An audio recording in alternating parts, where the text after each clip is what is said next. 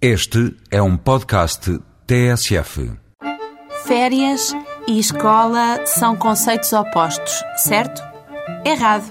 Escola, agora, é sinónimo de férias, em família e com amigos. Mais, escola quer dizer alojamento barato, mas com todas as comodidades necessárias. Escola, ou melhor, escolas, porque são sete as novas casas de turismo rural que funcionam em antigas escolas primárias. A desertificação levou as crianças descendendo da Serra, Gouveia, Felgueiras, Covelas, Colmeais, Cabreira e Vales. Estas aldeias do Conselho de Alfândega da Fé, em Trás-os-Montes, estão agora a renascer. As sete escolas, com capacidades variáveis entre as 4 e as 16 pessoas, alugam-se por um preço que é quase simbólico, 50 ou 60 euros por noite e por casa. Mas a partir do terceiro dia, a tarifa desce para metade.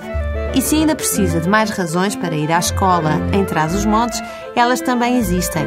As gravuras rupestres de Foscoa estão a 45 minutos de carro.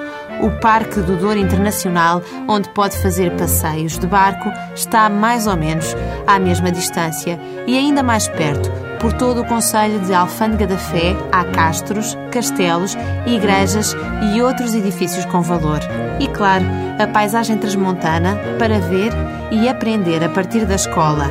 Uma escola primária de verão.